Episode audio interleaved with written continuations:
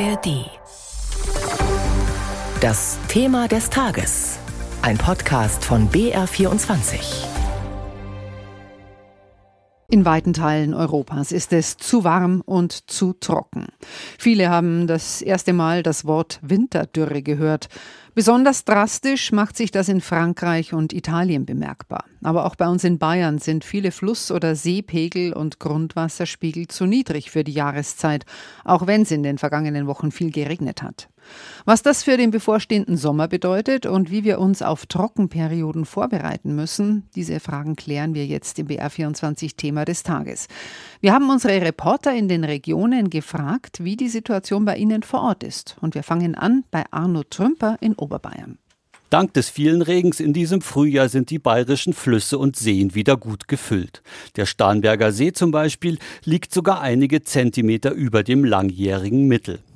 Und wenn der kommende Sommer so trocken wird wie der letzte, dann geht es auch wieder runter mit den Pegeln. Aber das Auf und Ab der Wasserspiegel, Trockenheit und dann wieder viel Regen, die Hitze im Sommer und die niedrigen Temperaturen im Frühjahr, all das setzt der Natur zu.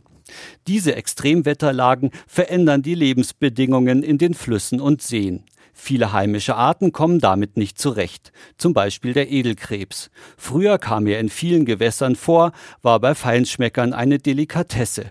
Heute ist er vom Aussterben bedroht. Soweit Arno Trümper über die Wasserlage in Oberbayern. Über die Situation in Unterfranken berichtet jetzt Pirmin Breninek. Viele Landwirte, Winzer oder Gärtner atmen gerade etwas auf.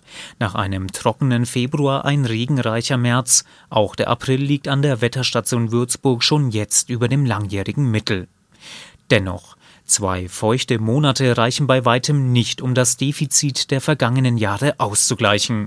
Erst vor kurzem hatte die Regierung von Unterfranken wieder zu ihrem jährlichen Wasserforum geladen. Eine der dort vorgetragenen Zahlen 400 Liter Grundwasserneubildung pro Quadratmeter. Die würden schlicht fehlen, durchschnittlich in den vergangenen 20 Jahren verglichen mit dem langjährigen Mittel.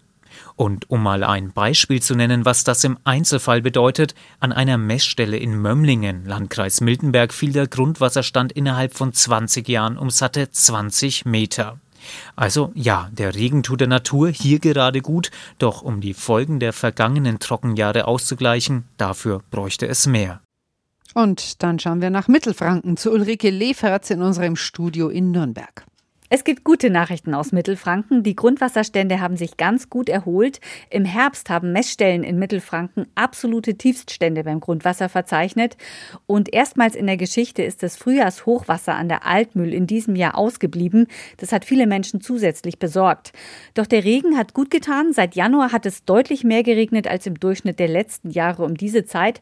Der Regen kam außerdem genau so, wie es fürs Grundwasser optimal ist. Nicht so viel auf einmal, dann ein paar Tage Pause wieder neuer Regen. Somit liegen die Grundwasserstände derzeit auf einem guten mittleren Stand und das sei eine gute Ausgangsbasis für das Frühjahr, hat uns der Leiter des Wasserwirtschaftsamtes in Ansbach, Thomas Keller, gesagt.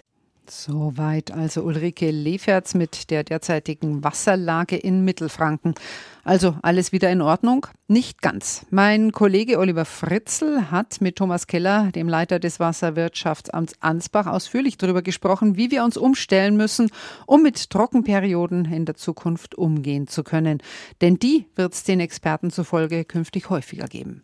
Ja, wir haben es gerade gehört, es hat in den letzten Wochen recht viel geregnet. Löst das das grundsätzliche Problem der Wasserknappheit, Herr Keller?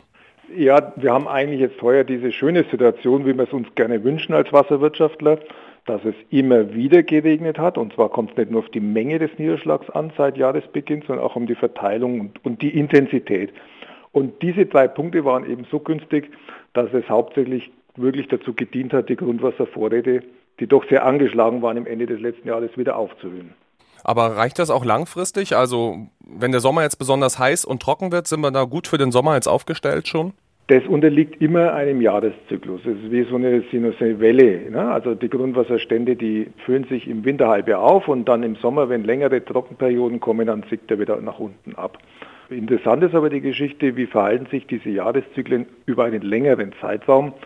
Und da zeigen eben die Prognosen schon, dass wir so seit Anfang der 2000er gerade im oberflächennahen Grundwasserstockwerk im Mittel eine leichte Tendenz zur Abnahme haben. Aber längerfristig gedacht rechnen wir ja schon mit mehr Trockenperioden. Wie müssen wir uns darauf vorbereiten für die nächsten Jahre oder Jahrzehnte auch?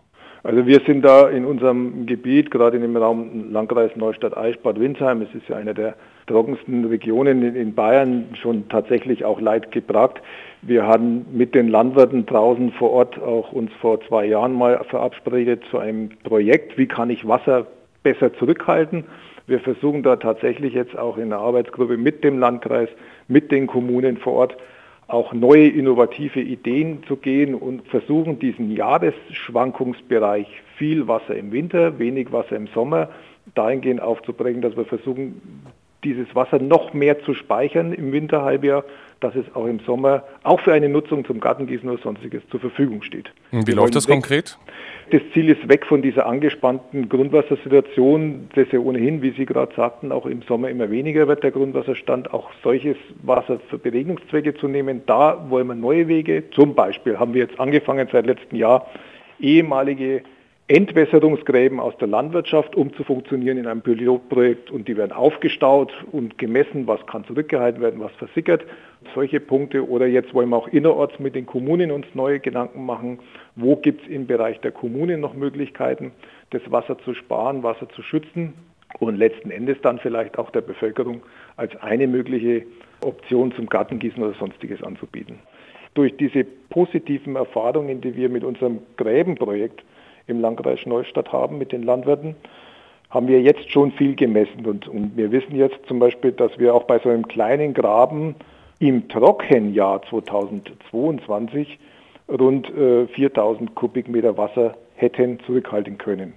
Das entspricht, das kann man sich jetzt schwer vorstellen, aber es entspricht rund dem jährlichen Wasserverbrauch von 100 erwachsenen Personen. Also da ist schon noch einiges an Musik drin. Reicht da jetzt, sage ich mal, ein bisschen Wasser zurückhalten, Wasser sparen vielleicht in der Bevölkerung oder müssen wir grundsätzlich neu denken, was unseren Wasserverbrauch, die Ressource Wasser angeht? Also ich denke, dass es schon auf jeden Fall notwendig ist, dass wir uns grundsätzlich unser Tun und unser Handeln auch überdenken, jeder Einzelne.